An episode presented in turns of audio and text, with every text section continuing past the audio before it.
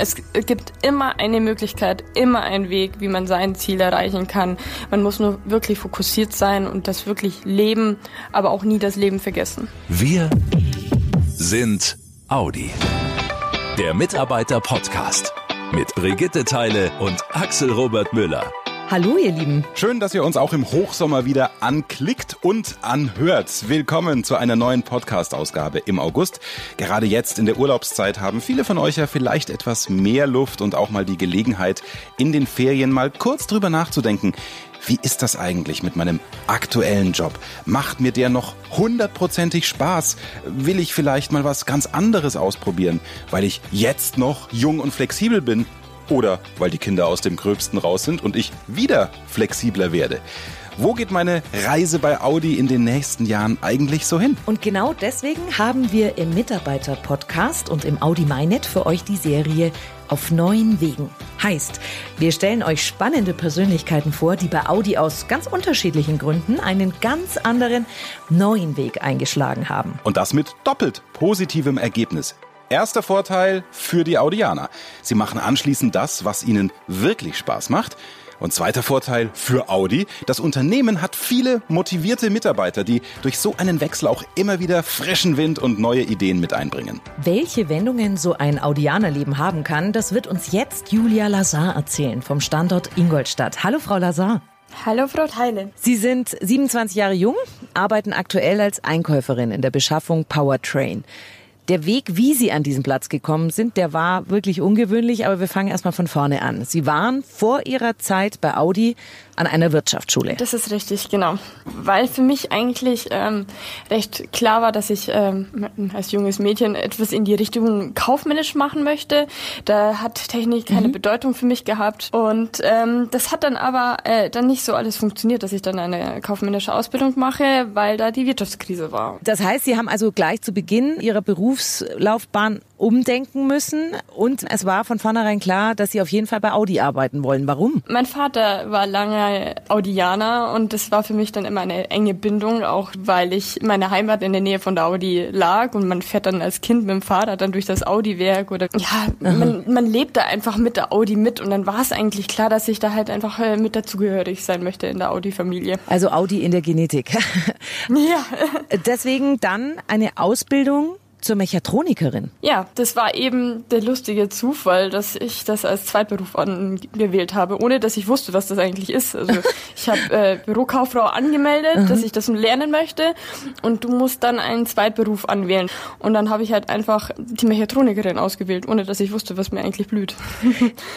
Wie hat sich das angefühlt? Weil also Mechatroniker ist ja was völlig anderes als die kaufmännische Richtung. Ähm, war das so, Mai, ich mache halt jetzt diese Ausbildung und dann will ich später eh noch was anderes machen? Oder kam da so in diesem Gebiet, in dem Sie sich gar nicht auskannten, während der Arbeit auch der Spaß an der Arbeit? Während der Arbeit kam dann eigentlich richtig der Spaß. Dann habe ich halt einfach gemerkt, ja, dieses im Büro hocken, ganz klassisch, das wäre am Anfang eh nichts gewesen. Bin ein sehr quilliger Mensch gewesen, dann, dann macht das keinen Sinn. Mhm. Und äh, durch das Technische habe ich dann eigentlich gemerkt, hey, ich bin da eigentlich schon geschicklich.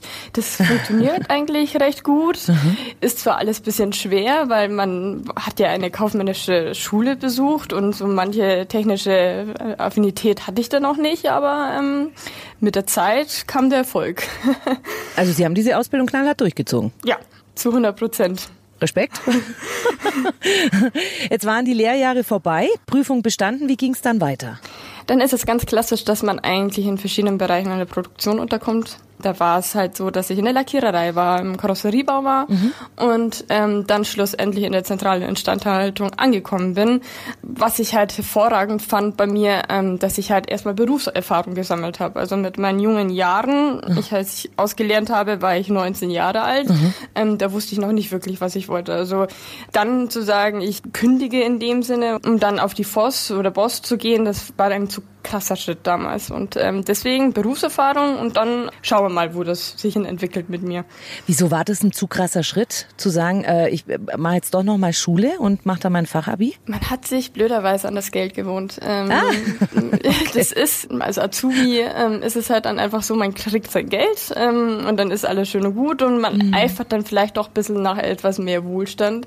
Und dass man dann sagt, okay, ich ruder noch mal zurück und noch weiter zurück, mhm. das habe ich mich damals nicht getraut angeschaut und vor allem war ich halt einfach noch nicht wirklich so fixiert, was denn eigentlich mein richtiges Ziel ist. Also ich musste da echt noch wirklich Erfahrung sammeln. Ah, also selber auch so innerlich noch auf der Suche. Wie waren das dann, als Sie in der Instandhaltung gearbeitet haben? Das waren ja mehrere Jahre.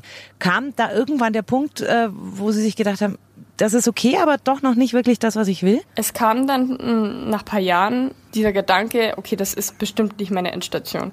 Mhm. Aber durch Zufall habe ich dann eine Mentorin kennengelernt für mich, die dann zu mir gesagt hat, Julia, du hockst dich jetzt auf die vier Buchstaben hin und machst eine Weiterbildung. Und das habe ich dann getan.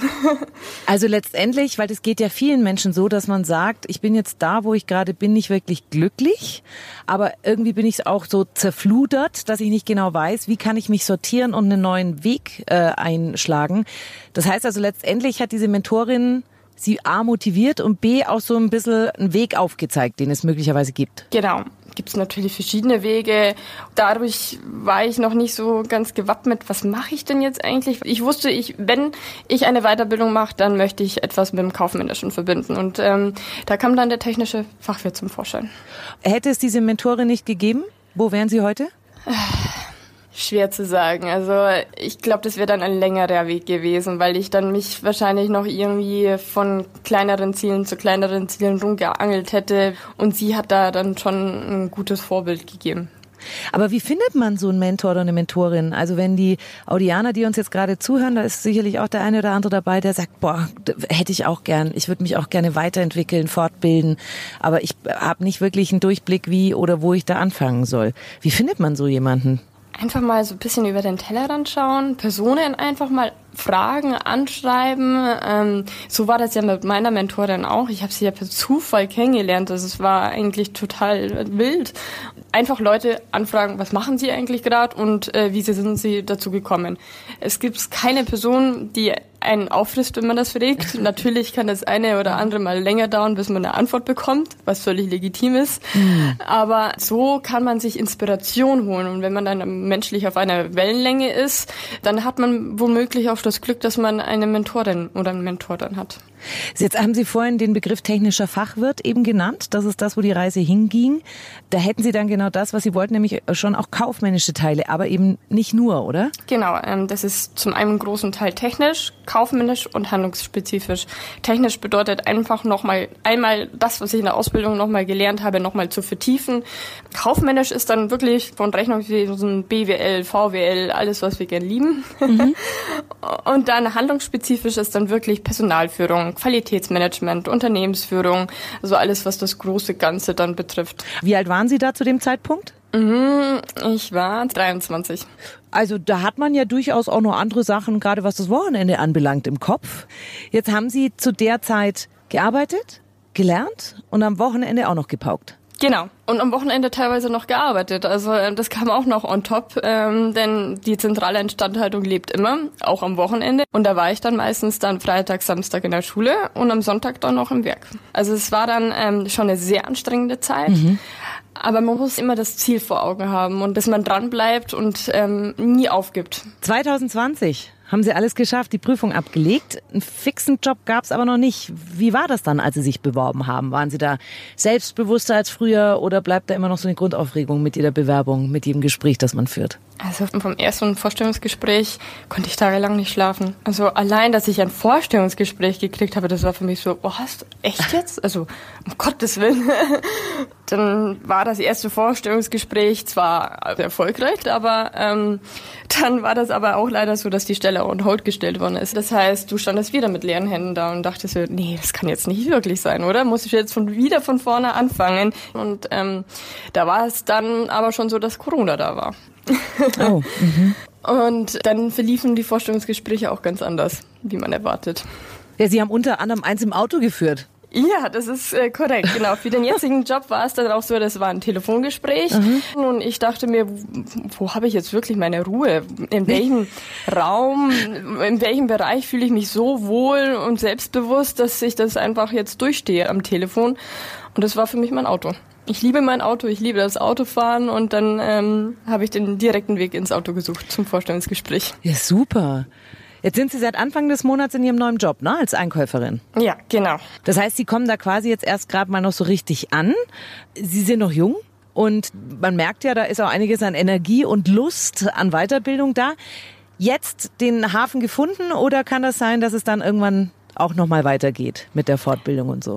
Für die erste Zeit habe ich jetzt wirklich erstmal so einen Zwischenhafen gefunden. Es ist eine Riesenherausforderung jetzt, was auf mich zukommt. Man verlässt wirklich seine Komfortzone. Aber mit Sicherheit ist der Weg jetzt noch nicht beendet. Also ich, ich habe noch viele Möglichkeiten und die, die Abteilung bietet auch viele Möglichkeiten. Und da werde ich mit Sicherheit äh, in ein paar Jährchen vielleicht doch nochmal den Bachelor nachholen.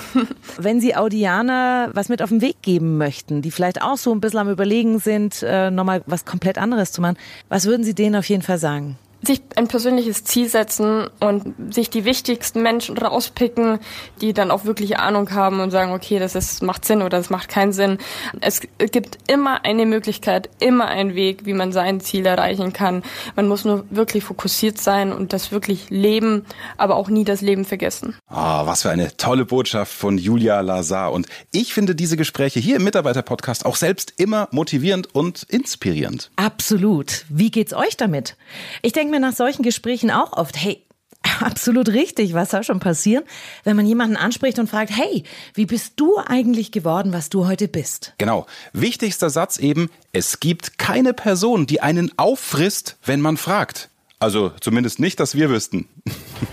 In diesem Sinne wünschen wir euch weiter einen schönen August, hoffentlich auch ein bisschen Zeit, um über euren ganz eigenen Weg nachzudenken. Wir hören uns dann zum Monatswechsel wieder mit einer neuen Ausgabe. Bis dahin, lasst es euch gut gehen. Und passt weiter gut auf euch und alle um euch herum auf.